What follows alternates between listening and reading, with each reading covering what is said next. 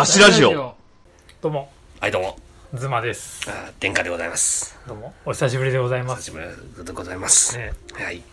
気がついたら随分時間経っちゃって、はい。はい。随分っていうかもう2年ぐらい経っちゃいましたけどね。そうですあっねと。いう間に。何なんでしょうね、この時の流れも。というのはねでも、はい。つ続けてますっていう。はいはい。そうですね、細く長く続くというのがもう我々の取り柄というところでごはいざいま。して、それが売りなん続きで、はい。ねまだやってます。ということで。はい。で、今回はですね、はいえー前回に引き続き ゲストをはい。お呼びしております。そうですね。もうレギュラーと言っていいんじゃないでしょうか、ね。はい。もうここ何回 ?4 回ぐらいは少なくともレギュラーはい。ですね。そうですね。はい。山下さんです。はい。よろしくお願いしよろしくお願います。しますはい。山下です。もう今日は貴重な、あの、本来なら、あの、名画座にいるべき貴重な時間を割いひどて、ひどくあの迷惑してます。しかもあの自分の家まで提供してま。すすね。録音場所に、はいはい。ご自宅を提供いただいてますけど、一軒家にお伺い某所にはい。なんかこう誘われなければあと一本こなせてたのになと。まあでもそこでこう映画じゃなくて君たちをこ選んだ。選んでいただいたっていうことによってはい。自分はシネフィルと呼ばれる人たちとは一線を画してるんだっていうそういう結局まだなりきれてない。なりきれない あそこはどうなんですか？やっぱりなれるもんならなりたい。なりたいああいう風になりたああそこやっぱりこう究極の姿としてい。なまだまだ甘いんだな。中途半端なんだな。その甘さんのおかげで今回の収録がえー成立しているということでそうすねはいはい。えっと、映画体験家、山下。はい。お願いしよます。ろしくお願いしします。えー山下さんは、ここ1年ぐらいで何本ぐらいの映画を今回は見られていらっしゃるんでしょうか？すごいあのみっともない話なんですけど 365本プラ プラスアルファぐらいな。一日一本まあまあ見てるけど。見てるけどそれ以上は諸事情あってなかなあか。うん。うん。それはやっぱりちょっとじくじくじたる思いがありますね。あで24時間あるんですよ1日。なのにまあ大90分とかの映画を1本しか見れないっていうのはあうんみっともないじゃないですか。みっともない。恥ずかしい。まあでもそれだけそれ以外のこう個人の生活とかまあ山下さんの場合音楽活動もあるわけですからその部分が充実してるっていうことでもあるわけですよねその充実してるのを君たちはあの見てくれて いろいろとどの方向に行ってもはい。こう、我々が謝る謝るしかない展開に、えーそうですね。お時間をいただいていることを謝るしかない。まあいいんですよ、それは、はい。今映画の話ですから、そうですね、え。まあ相変わらず名画座が割と中心な感じの。基本そうなんですけどただ近年のあの映画の映画館へ向かう向かい方としては、名画座っていうものがどんどん少なくなってる、うんうんうん。なのでその新作のロードショー上映の時に見とかないと二度と見れないものもうん。たくさんあるわけです、ーうん。なので新作なるべく見るようにはしてますけど、うん。あ。それは傾向で言うとどういう映画にアクション映画画かな。ああだから、そのいわゆるこう名作としてあの後世にも評価されるであろう。であろうものではない。うん、であろうものとそういうこれは今見逃したら絶対にもう見見られないっあていうつまんない作品だったらそのつまんない作品を見ちゃーう。つまんない。見ないと分かんないですけどね。独特の具体価値観。具体的に具体名で言言うとったらうん。こうリーアム・ニー。ソンがあの「ラン・オールナイト」とか、うんうんああれはそうだそあ分かりやすく言ったらそっち系かな、うんうん。あと最近見たのでいいやつは多分あなた方は知らないだろうけど こういうやつとか。追撃者っていうマイケル・ダグラスが出てるやつ。2014年。うん。スリラー。一応。ちょっと、すいません。全然知らないよね。追撃者まあ知らないですね。追撃者はどんな話なんですか？出撃者は。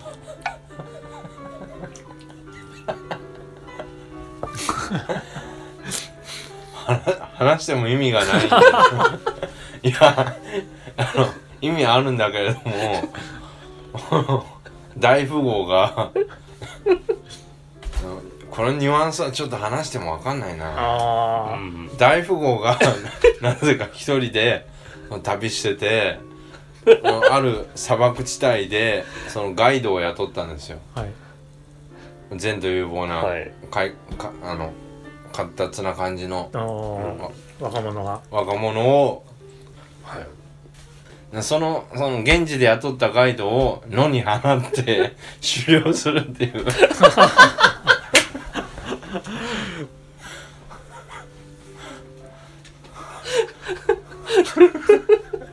現地で雇ったガイドを野に放って 狩猟する。そのガイドをターゲットにして狩猟。狩るってことですよね あその大富豪がね。大富豪。が大富豪の道楽で。うん、その大富豪の道楽で狩るんだけれども時々大富豪に電話がかかってきて今北京でやってる交渉のこととかそのあビジネスの。ビジネスの話がかかってくんだけどその会話もすごい薄くて 交渉はどうなってるんだとかすごいお大味な話しか具体的に何の？ビジネスやってるのか全然わかんない。なるほど。あれですね。あの2万売りだ！みたいな そういうやつですね。そうそうそう。う ん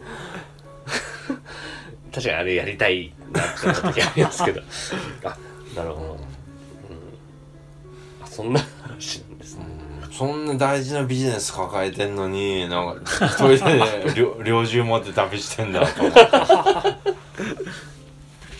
まあほんでその監督がフランス人で、ええうん、カレ・ブランっていう人肉食のを扱った SF スリラー撮ってた人だから見に行ったの、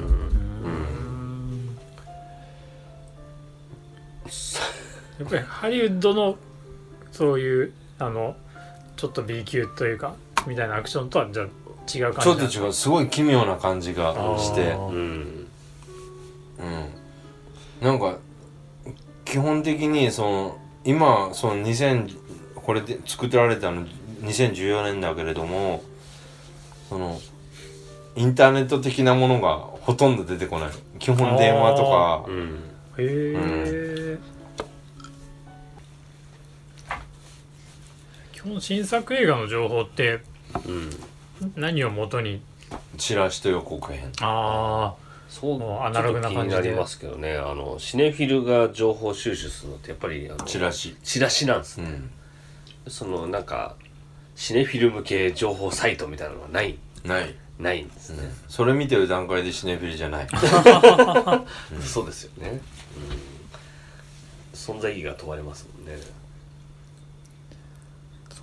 ラジオとかそれこそ町山智博映画表とかそういうのでこれ見に行ってみようとかっていうのはあんまりないんですか？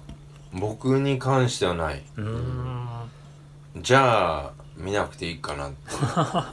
まあさっきの話ですよね、うん、だ誰か俺が見なくていいっていうあ感あじ別にその否定してんじゃなくて他の人が見ればいいって。うん、うーん。個人的な体験であるほど価値があるっていう、うんあー。誰にも共有不可能なそもそも見てる人が20人とか今後増えることもないであろう映画を見ることに僕は喜びを覚える。へえでも結構その名画座でかかるものって基本的にはそれなりに評価されてるものがかかるわけじゃないですか、その辺っていうのはじゃあ結構うん、今上げ足取ってますかあねいやいやいや違う違う。そういうつもりではないんですけど。いやなんか素直に、まあ。そそれってどういうこうだだからこう気持ちなのかなと思って、そこはだから例えば信頼してる映画館だったらうん。見る感じ。うん。うんでもだから今しその映画館自体の数が少なくなってるからすごい辛いのよね。ああ、うんしだから前はいっぱいあったところからここの映画だったらまあ見に行って全然内容とかも知らないけど損はしないだろうと。あー。うん。嫌な思いすることはないだろうと思って見に行ってた映画館がどんどん潰れてて。うん。そうですね。あの新橋の名画座とかうん。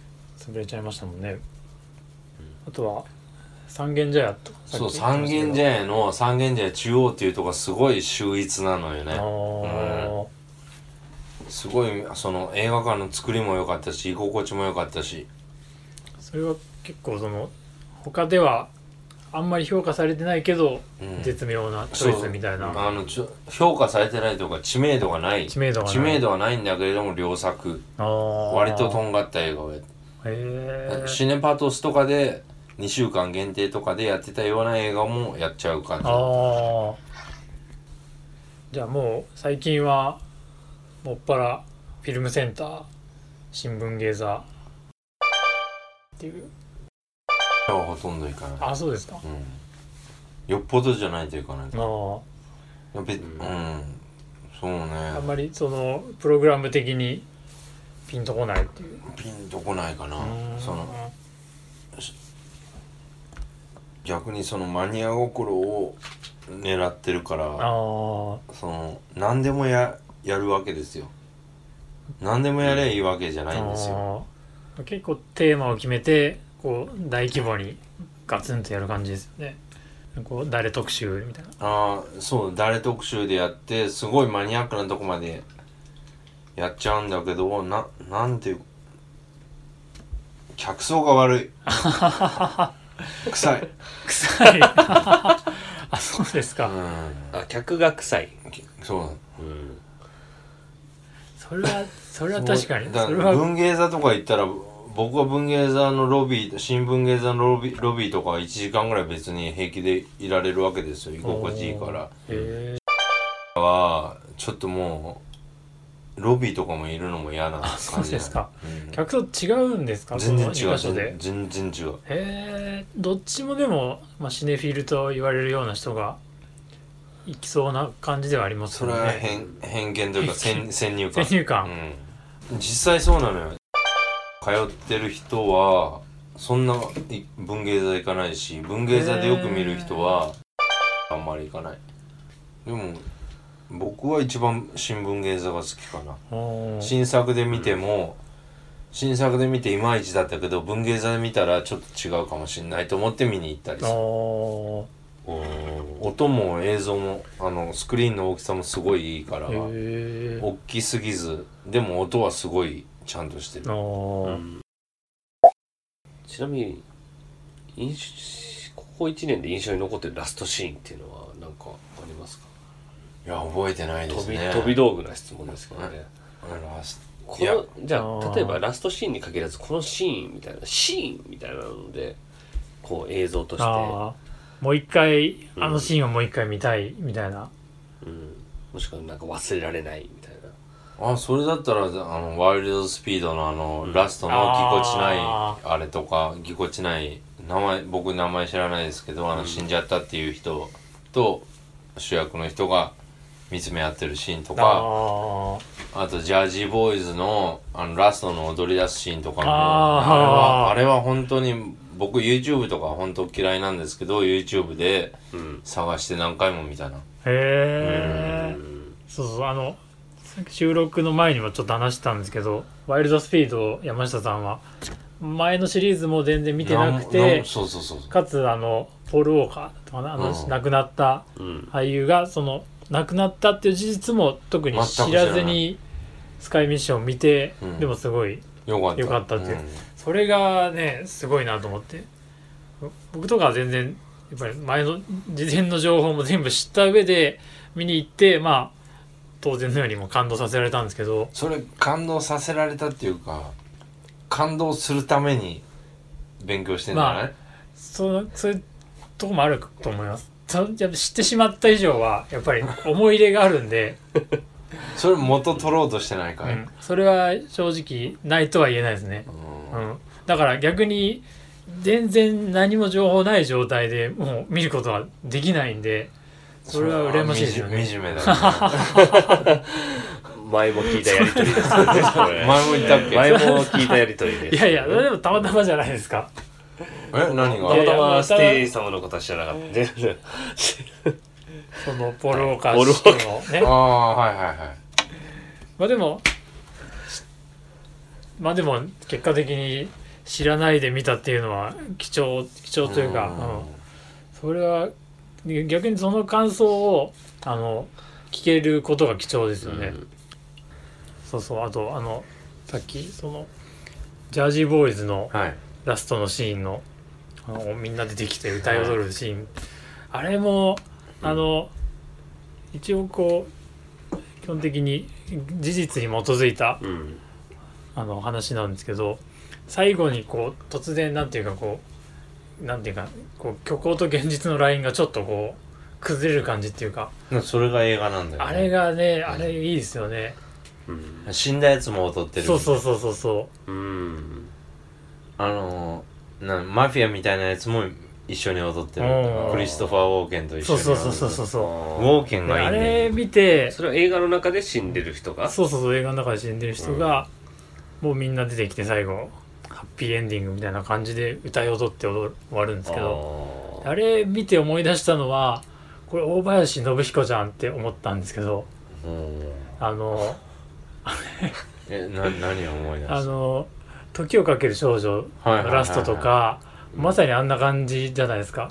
こしう祝祭感。そう祝祭感、うん全部もう水に流して。そうそうそう。でそこもなんかこうこう物語内のこう現実と虚構のラインがこうなんか全部一旦崩れてうん。こうそのその中での人間関係がみんな関係なくみんな歌ってみたいな感じが結構思い出したんですけどさっきあの事前の打ち合わせの中でもちょっと大林信彦の話出ましたけど大林信彦年取ってますますすげえなっていう、盛んだよね盛んですよね。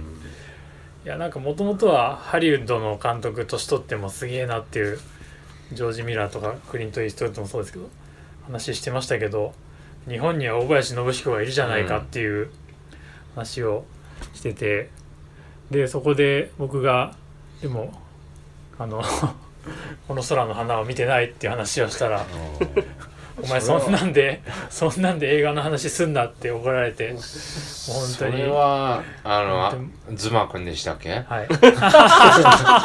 そうです。ズマくんあのほんで趣味趣味って言っていいのかい。映画が好きですとか。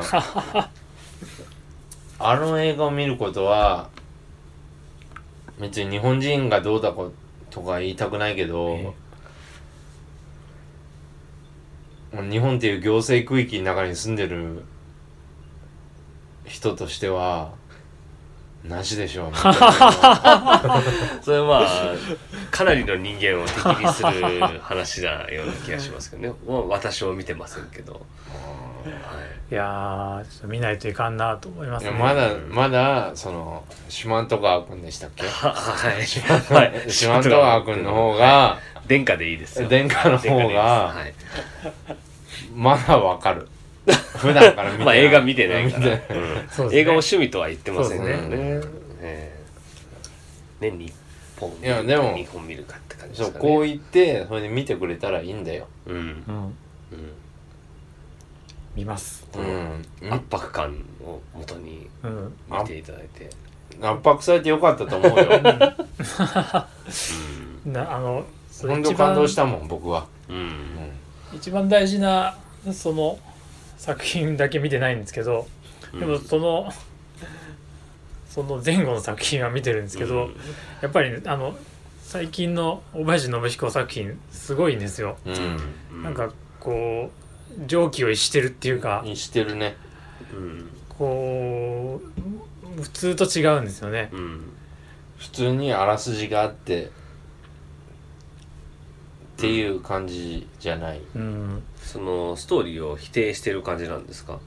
うん否定はしてない。してないんだけど、うん。否定はしてないんだけど、見せ方がもう見せ方が独自すぎて。ううんん。あるストーリーはあるんだけどあるんだけれどもそこにこうライトを当てる感じが変、当ててんだけれども、うん、当てなくていいものもいっぱい当ててる。まずまずあの情報量がそう、うん。まず過剰なんですよそのそのデフォルトな人間関係を理解するのにものすごい時間がそうそうそうかかるそうで出てきた人間が突然ものすごい勢いでうん。お互いこうもう話も会話もかぶるぐらいの勢いでガーって喋ったりとか、うん。そうすごいそれに編集もすごいし。うん、うん。ああ。そう。なんか最近聞きたかったこととして私なんか昔大学時代から結構あれで難解なものを求めるっていうかそういうなんか難しいっていうかうん。簡単に言うとね。のをすごい見たいっていうのがあって知らないものうん。なんか知らない体験をしうたい。ん。それはみたいなのがうん。いまだにあります僕も。もともとあってで最近結構富に感じるのはなんかそこをなんて言うんだろうそこはそれとしてあってうん。あった上でなんて言うんだろう定石の美しさというかそういったのを見るのがすっごい気持ちいいっていうかうん。楽しいっていうのがその快感に目覚めてるんですよ。定石の美しさ。うん、みたいなのなんか具体的にありますか？最で近だと俺きっかけはでパワーポップなんですよ。ああうん。あの音楽の話でーね音楽の方に行くんですけど、なんか結構いろいろ聞いてきたと思ってるんですね。でも、でいろいろ聞いて、ぐーっと咀嚼した上で、当時70年代ぐらいに、なんかその、ものすごいポップなことを、なんかもう大衆に受け入れられることを一生懸命やってる感じのあのキラキラ感っていうか、うんあれがものすごい気持ちいいんですよ。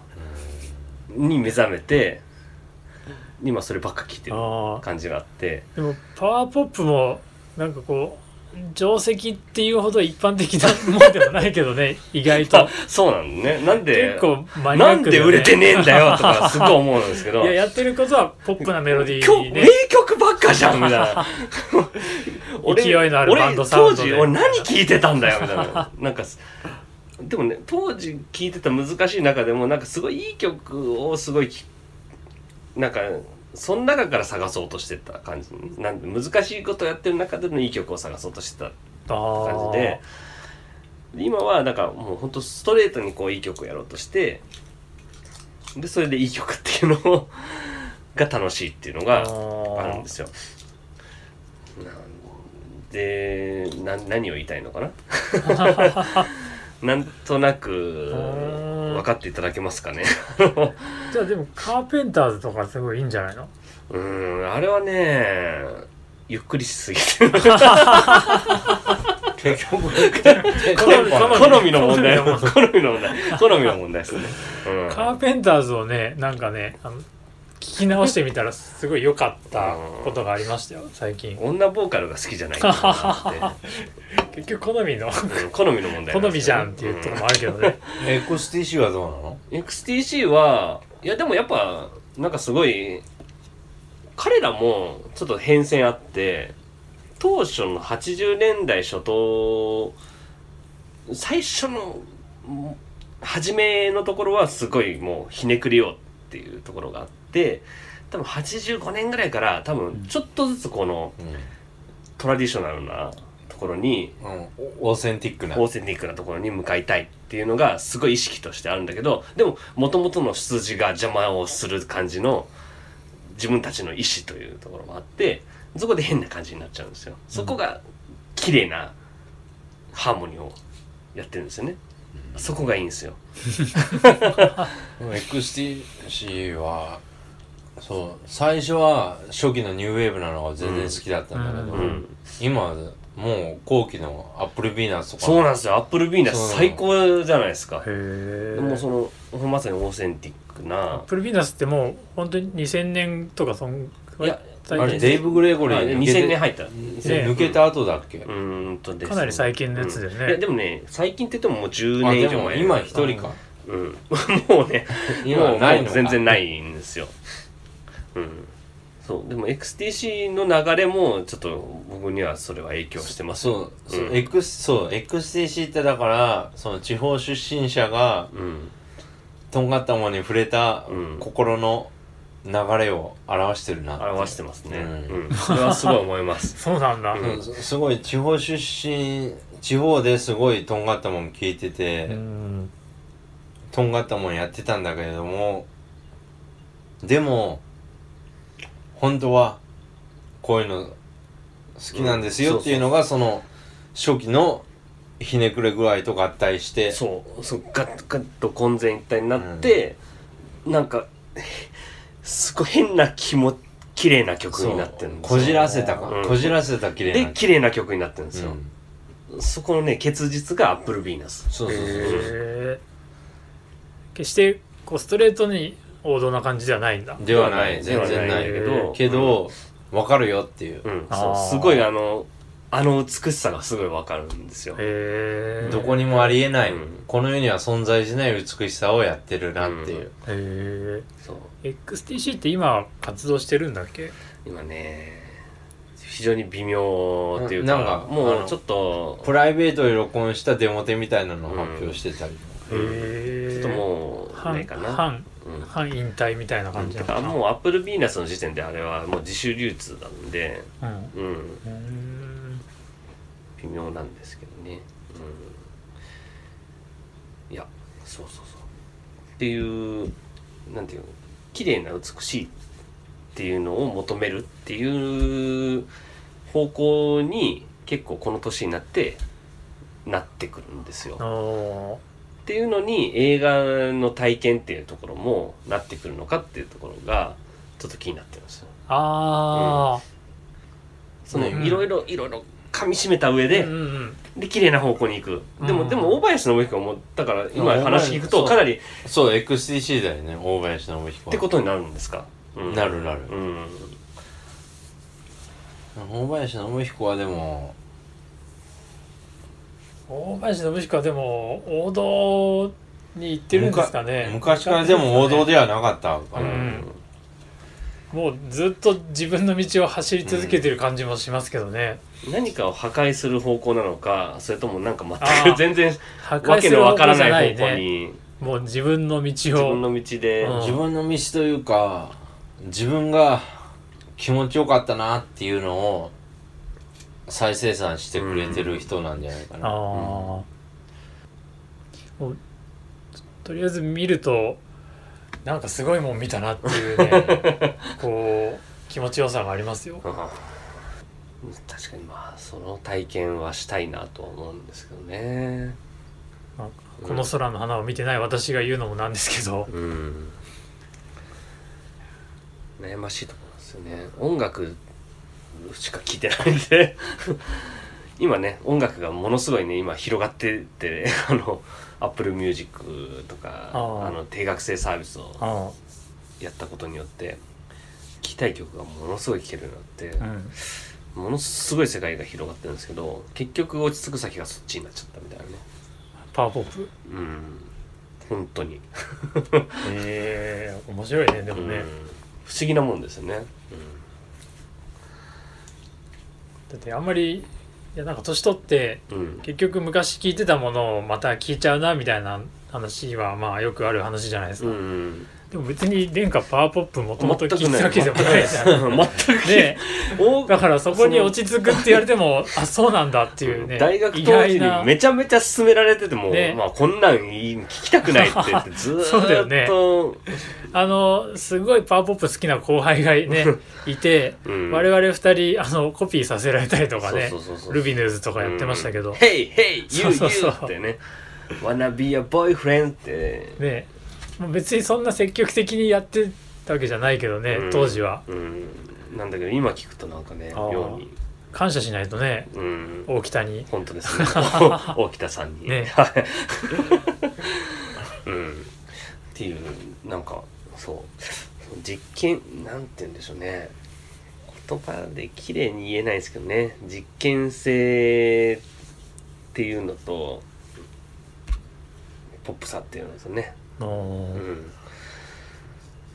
言っちゃうと陳腐なんですけどね。そう、うん。みんな求めてることそう。はい。みたいな。その大林信彦の分かりづらさのどこに魅力があるのかっていうのが聞きたかったんですよね。そこはなかなか言語化しづらいところですけどね、分かりづらさじゃ分かりづらさじゃない。うん。でも体験としてこんこんな映画は他では見たことがないっていう新鮮な体験はうん。得られるんですよ、うん。間違いなく。うん。だからそれは分かりにくいっていうよりはなんていうか他にないっていううん。感じですよね、うん。なんだこりゃっていうそうそうそう例えばなんか意地悪な思考実験として二十歳ぐらいの人がうん。奥田愛樹が、シールズの。うん、全く同じ映画を撮ったとしてうん。同じように楽しいかっていうとどうですか？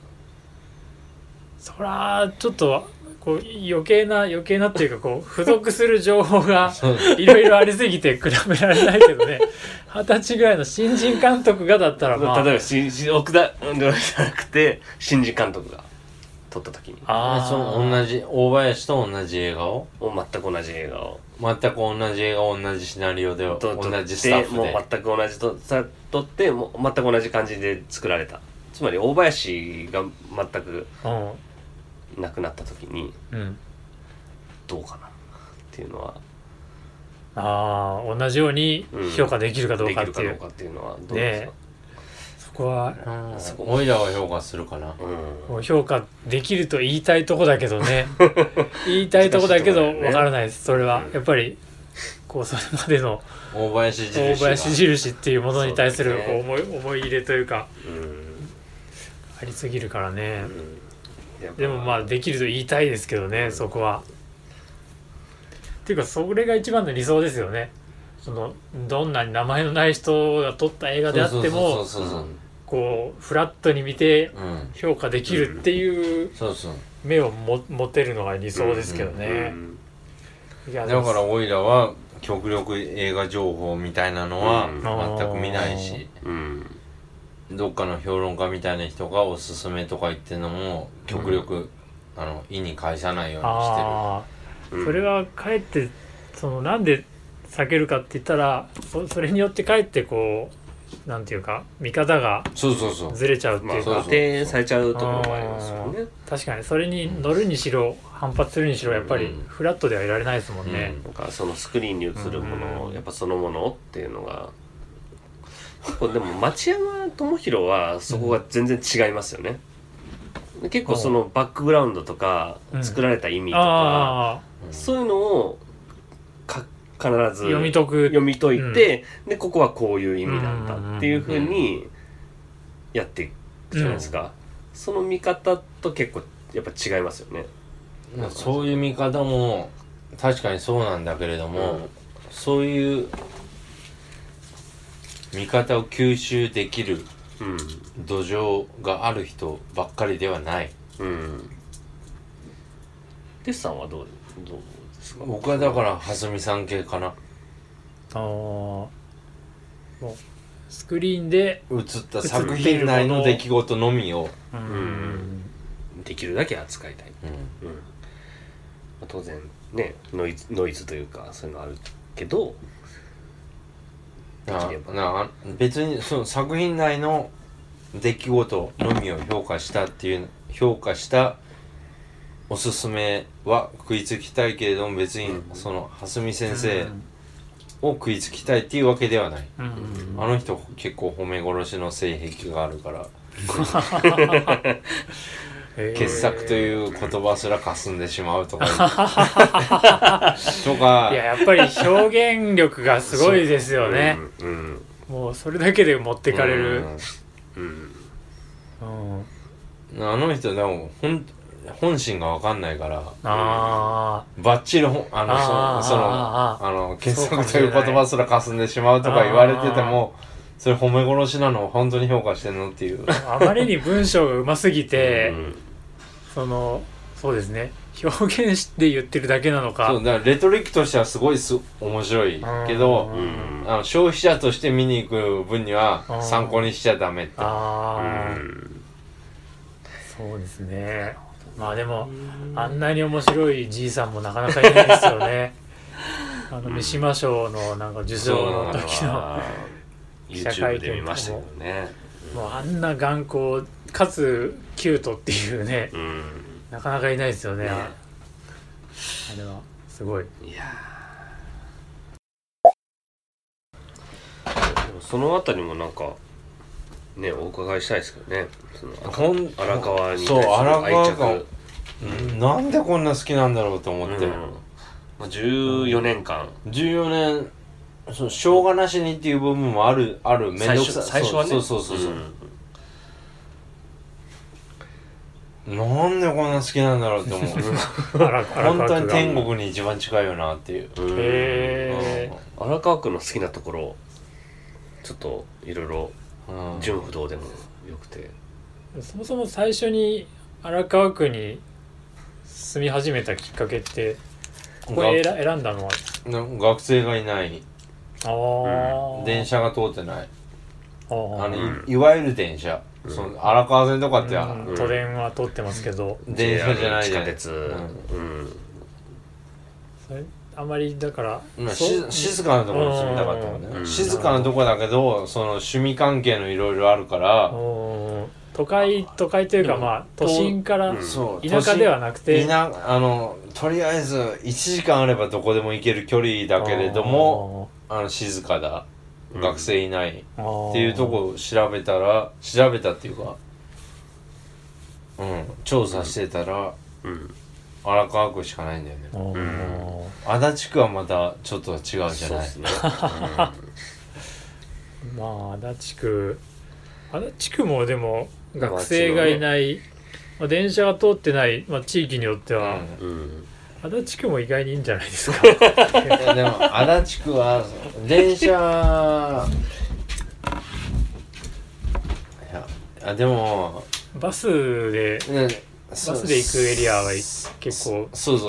ありますよ。住み始めた段階は足立区も荒川区も変わんないんじゃないかなと思ってたけど荒川区を通過していく足立区民を見てたら こいつらにはなりたくない まあ私もちょっと前まで足立区民でしたけど。トレイライナーとか乗ったことあるかい？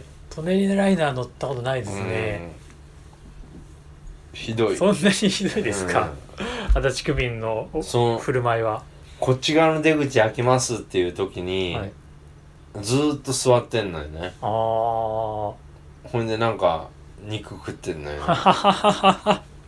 そんなあのに日暮里日暮里にマックがあのそのトレイライナーの駅と直結であるから、そこで買ったなんか油の塊みたいな あーなんかこうコンビニのチキンとかそういうやつですかね。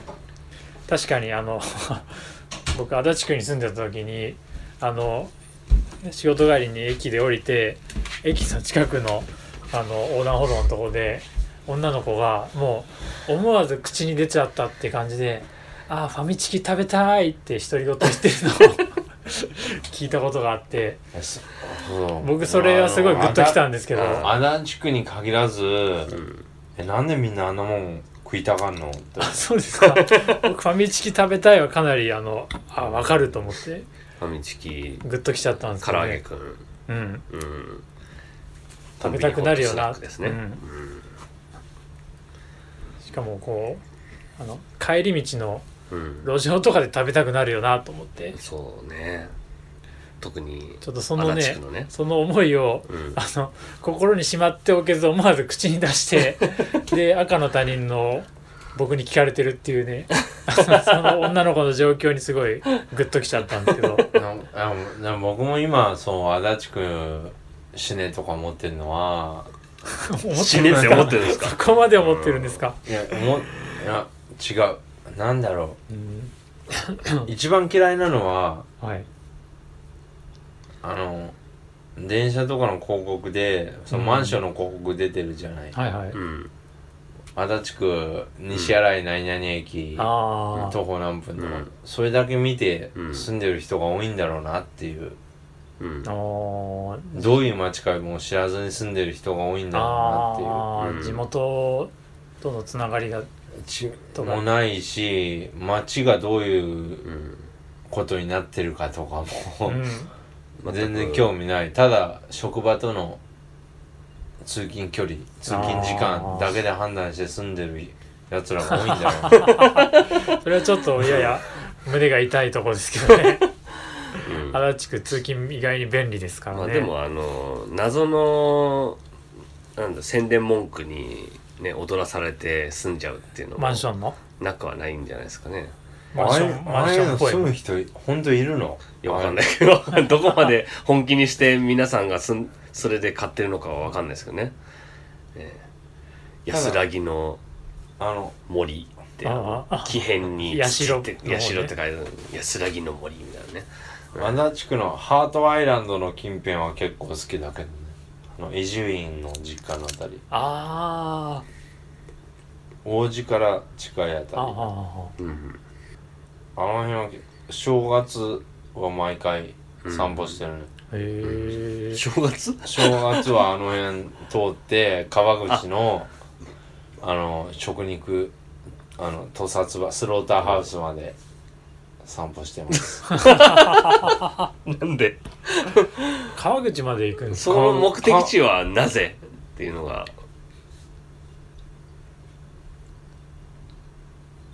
でも俺が行くしかない じゃんって思う。こう肉嫌いじゃないですか、うん。山下さん。その、うん。それをそことこう向き合うことで何かこうそれをそういうん克じゃない。服しているとかそういうんじゃない。じゃそういうんじゃない。そういうんじゃなくて俺がいるよって感じ。俺がここにいるよっていう。そうそう。今正月でうん。あの忘れられてるよね。うん。俺は考えてる思ってる。お俺は忘れてないしちゃんと歩いてここまで来た。ちゃんと歩いてここまで来た。確かに川口まで歩くの結構大変ですよね。だいぶ荒川をねこう。うん。いここ荒川から歩いていくわけですか？行くよ。すごい。それ結構すごいですね。うん。なんだっけ荒川うん荒川愛の話でしたね。すげえいいとこっていう。うん。うん天国に一番近い。天国に一番近い。町へ斎場もあるしその火葬場もあるし。えちょい。早いチョイスする。だいぶ天国に近い話ですよね。火葬場もあるしそれからあのあのお母さんが赤ちゃん産んだ時の胎盤を焼く工場も荒川区に限限定なんですよ。ああそうそなんですか。んな限定的な焼き場があるんですか、そうそうそう。へえ、ま、ほんと町屋のさっき言ったとこの、うんちょっと歩いたとこ行ったらすごい匂いがする。へえ。何を？ににあの肉の匂い。肉を焼く匂い。が本当に文字通り天国に一番近い。うん。うんでも街の中でもそういう役割を負うところとかいうのがねあるのかもしれないですね。そうしかも荒川区とか行ったらなんか金八先生がどうのこうのとか言うじゃないですか。うん。ああのロケ地荒川、はいはい。荒川沿いのね。荒川区荒川通ってないもんね。そうっすよね。あれは足立の方ですよね。そうそうそう。か。うん。ん。荒川区は通ってないん通ってないですか金八先生のあのあっちの千住のあうん。のあっちあっちあっちょこうなってうんと。う んそうか、うん。そその辺ですごいバイアスがかかってるあかうん。荒川じゃないと。らうん。荒川の区の川は隅田川だと。そうそうそう。確かにそこは誤解されてるうん。かもしれない。それはでも分かるわっていう感じは、なんで荒川区になったんですかね昔は通ってたとこなのかな、まあ、荒川は結局隅田川がもともとはうんうんこれちょっと雑な知識ですけど荒川って呼ばれてたでしょ？うへんででもそれがもうどうしようもないから荒川放水路っていうこうんうんもうこううだからあっちにこうガーって流すってうねいうのをうねとこう曲がりくねってすぐ氾濫しちゃうから、あっちにガーって流す水路を整備して。っていうあのあのどんとんでもなく広い川を人力で掘った人力で、ね、考えらんない考えらんないよね。あれ あれめちゃめちゃ広いじゃん。あれどうやって掘ったの？ってすごい思うんだけど。すごいよね。あれ明治時代にねうんやったらしいですね、その頃のその人足たちの話は、フィルムセンターとか行けばようん。くや、映画やってます、へー。さてでは映画の周辺の話をまさに地域的な周辺ということで映画館の周辺にある喫茶店とかそういう話をお伺いしたいんですけど、いわゆるシネフィルって呼ばれてる人たちは、えだいたい1時間前にはえうん。あの映画館の近くに行ってるわけですよ。えほんでベローチェが多分えシネフィルとな何らかの約束を交わしてんじゃないか。で 大体シネフィルが集まる映画館の近くにはベローチェがあるんじゃ そうなんですか？そうそうそうそう。フィルムセンターとか。フィルムセンターの近くも京橋店があるし。うんあのシネマベーラの近くも東急アップリンク行く途中にベローチェが1軒あります、うん。あー。あと渋谷だったらそのあの南改札出たうん。出てえっ、とど代官山付近に行く途中に1軒ある。うん。そこによく溜まってますシネフィルおうが文芸座もあの 100m ぐらい離れたところに1軒ベローチェあるしあと豊島前の豊島区役豊島区役所区役所移ったんですよ。新しいところに、う。んうん。昔のその豊島区役所のそばに一軒ベローチェあって、へえそこによくシネフィルがあります。シネフィルを探すならばベローチェベローチェシネフィルっていうのはどういう人なのかなっていう気になった人はベローチェに行けば。ベローチェで野球帽をかぶってる人野球を探す野球帽をかぶって。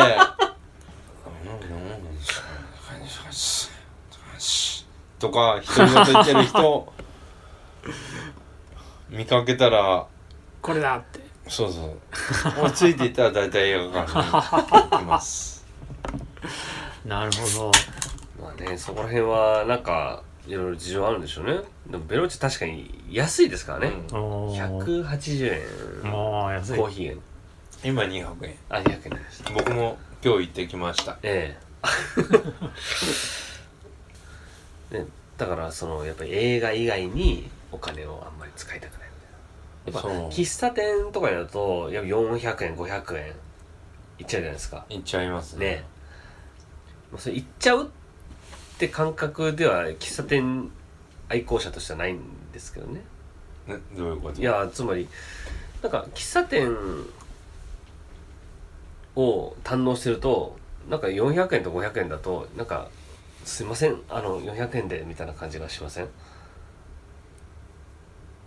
あそうでもないなですか。あのこんなお手頃な価格でっていううんそうそうそう確かにそうそうそう。200円とかだと絶対無理あのこんな空間はもらえないって感じがします、うん。空間を過ごさせてもらった対価っていう感覚なんだ。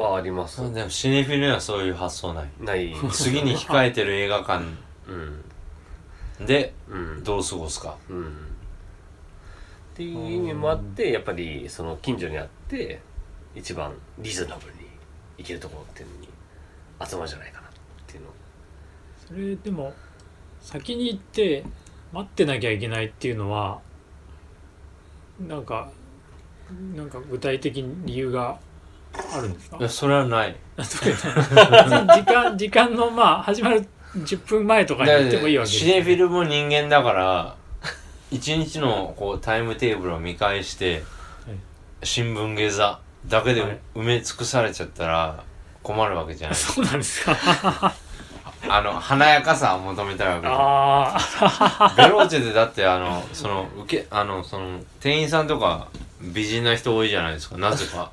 ベローチェ。そうですか。わかんないです。意識して見てください今度。わかりました。はい。ドトールとかねそうそうそうそうあの店員さんのクオリティ言いたくないけどクオリティっていうのが高い。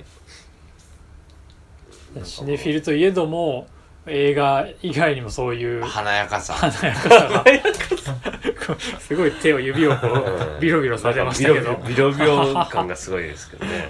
ベローチェのあの お姉ちゃんにあの笑顔を笑顔を見せてもらいたい。コーヒレーをレシートよ出してもらっろしていですかって言われたらあいいですって言ったらあ俺ちょっと上に行ったかなっていう。今までの俺と違うよっていう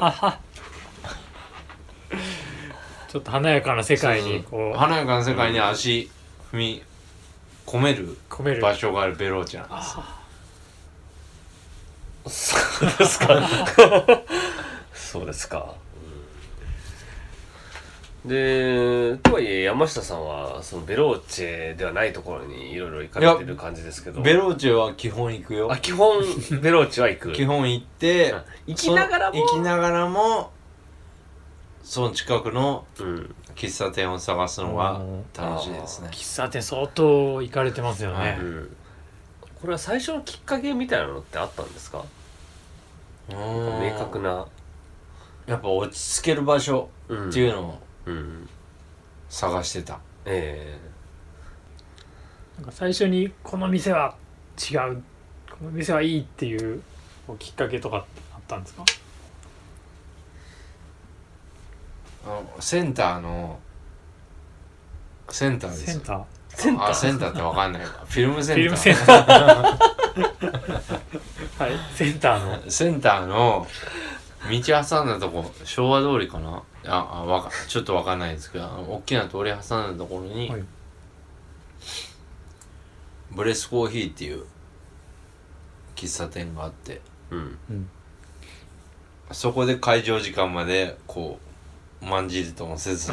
あのシネフィルたちの動向を見つつ待ってたわけうん。ですよ、はい。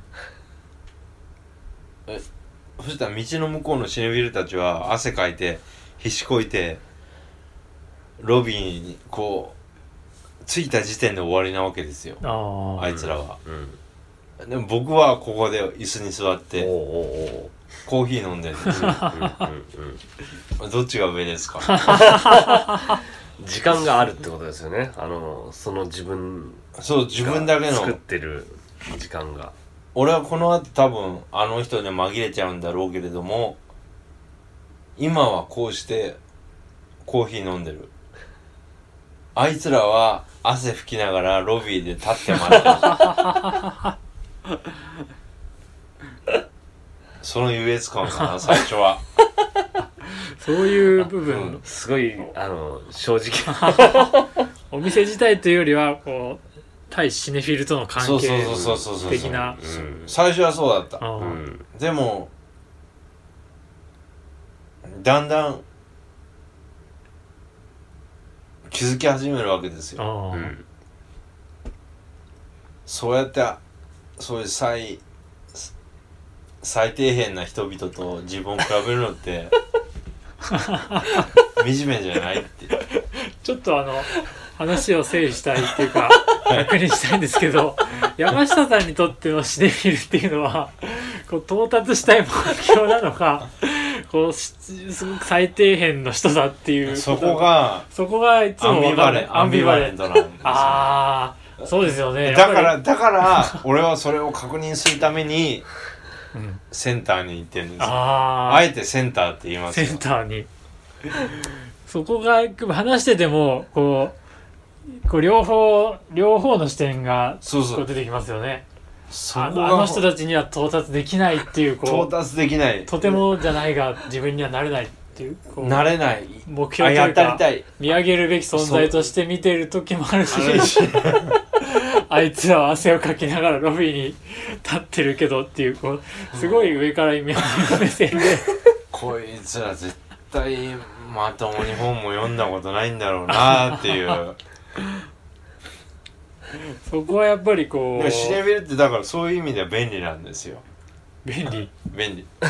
自分の気持ちの持ちようによって 憧れにもなるし臨機応変にそのオイラの感情のはけ口になって。るあなんかこうその情報ってそういうこうシネフィルの人たちを見て自分とこう比べてどうだとか思うのってそれみっともないよ。みっともないこと。映画その後映画を見る体験からすると結構ノイズになるっていうかなんかこうなる。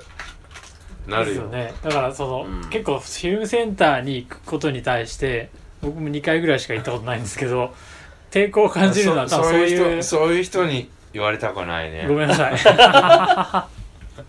ごめんなさい。いやでもオイラもあるよ。結構やっぱりそういうそこにいる人たちのこうなんていうかフこィルムセンターはやっぱそういう人たちがうそういう人た集まるち集まりますよね。アテネ・フランセとかだとまた違うのよ。あそうなんですか、うへえ。ん、萎縮しちゃう。こっちが萎縮しちゃう。あこの人ああ東大出てんだろうな。フランス語バリバリわかるんだろうな。っていう人たちがいる。あフィルムセンターはまた別。あそうなんですか。安いから見に来る。みたいな。そうなんですか。そう。センターはそうよ。そうなんですセンセンター。センター。センターセンターは。あもうここの場ではもうセンターで、セえ。ンターといえばフィルムセンター、え多摩センターでもなくねイカセンターでもなく フィルムセンターであると。やっぱりねセンターはあのなんていうかなんていうのかな。もうガチンコですよね。うん。うんもうバチバチの戦いの場ですよね。なんていうか。シネフィルとまあシネフィルじゃない人も含めて。だからやっぱりね素人には恐ろしくて足を踏み入れられないですよ。うんうん僕も最初はそうだった。ああ。もう今はそういう抵抗はほとんどないんですかね。それはもうそっち側の人間に足を踏み入れたっていう。聞いてる側からまくまくつとしか思えない まさに。正気の渦巻く、正気の。うん、な普通なんかその美術関係あの文化系の役所の収めてる施設だとトイレは綺麗じゃないですか。ああ。フィルムセンターはそれが通じない。通じない。うんそれうん確かに普通に考えるとありえないですよね。あの便器に尿を到達させない人が多い、そうなんですか。うん。何なんでしょうね。それはなんかこう落ち着きがないっていうかこあでもね、うん、落ち着きがない人確かに多い。うあー。あまりそういう細かいことを気にしない。映画以外のことはもうん。う無頓着っていう。無頓着というかあえてやってる節がある。あえてやそれはそれはあるかな立ち悪いですね。それだとしたら立ち悪いですね。まあうん。あのそのブライを気取ってる感じが。あビチビチこう。やっちゃう感じがブライ。ビチビチというかこう腕組みして あのコンコントロールしないであもう物を支えずに。こうブルンブルンブルンブルンになっても任せてしまうと。それを山下さんは結構あの衛生面かなり気にされる方じゃないですか。そうそうそんなセンターに通わなきゃいけないっていうのは相当大変じゃないですか。いや僕も映画が好きだとか言ってる手前 手前。行かなきゃいけないとは思う。うんでもなんとなくそういうとこに毎日行ってるとそういう微妙な仲間意識が生まれるんですよね。だからしょうがないかっていう気持ちにはなる。あ受けの入れられるように。受け入れるっていうかシネフィルの汗だったら OK みたいな もうもう愛憎入り混じりな感じが非常に。汗はあこいつの汗はああのい椅子が湿ってんの嫌だけどシネフィルの汗なんだろならいっか。俺もそうなんだろしょうがないか。あっていう。っていうことにしておかなくちゃ見れないですよ映画。なるほどなるほど、うんそうやって自分を納得させた上で納得させた上で映画のためにそうそうそう。なあ。なあ君たちは暇だから見てるとか思ってるでしょ。いやいやいやいや。いやもう今までの話を聞いても そんな生優しいもんじゃないっていうことはもうよくわかりました。本当に僕もこっから荒川線乗って千代田線乗ってこうなってるもんうーん今今引き返せば。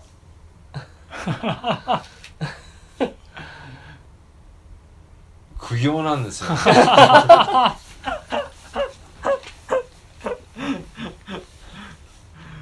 そこですよね。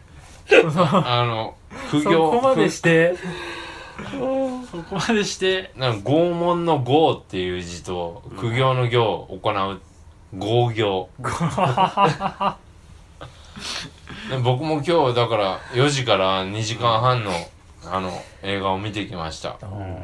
いや映画自体はすごい良かったからあれだけど行く前は逡巡しましたよ。これから2時間半の時間を。2時間半の時間というかこれからあそこに行くのか センターに。うん 我々だから解放者みたいな感じのところがありますね。解放者。解放者。つまりそんな束縛から束の間の解放を届けるこの出しラジオ、今日この、ええこの時間を。この時間。それはでも完全に違う。あ違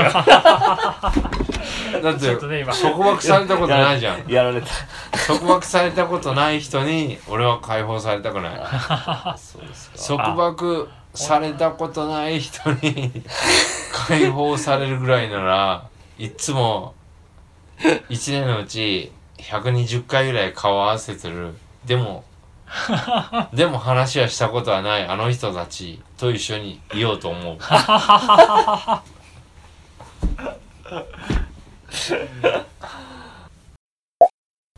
ということで。はい。今回は、まあ、ちょっとあまり取り留めのない話にななりがちでしたけども、いえいえでもね本当にいろいろ白いシネフィルの話うん、そして喫茶店の話。とりあえず興味のある人は センターに一回はい。ぜひ足を運んでそうですね。だから本当にシネフィルって何なのか。一つにこんなラジオを聞いてるよりもまず現場に行ってみることです。うん。そうすればそのシネフィルの恐怖。シネフィルの純粋さ。あー。いやでもシビルムセンターはしっかりしたガードマンの人がいるからそうそうそう。何かあってもちゃんと 大丈夫。収めてくれる、まあ、最初に恐怖ってきて 次純粋さですね。純粋さもっとあります？それから他に。他にあのあのパンクチュアリティ。時間に正時間の正確なそう確さ。それが体験できる。あーでもそうシネフィル的に言えば punctuality が一番かな。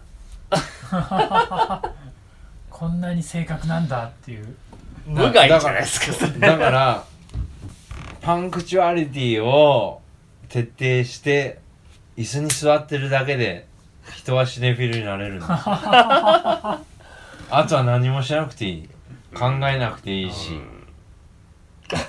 時時間通りセンターの椅子に座ればそうそうそあなたはもうシネフィルであると。うそう。う、ん。あなたもシネフィルになれる。なれるね、うん。はい 今日はそんなところで。はい。大変重要な知見をいただきまして、ありがとうございました。京橋に行ってみようということで。ええ。はい。みんなで京橋に行こう。合言葉に。はい。この回を終わらせていただきたいと思います。じゃあ次回また何かありましたらぜひよろしくお願いいたします。よろしくお願いします。はい、はい。お願いします。ありがとうございました。ありがとうございました。それではさよなら。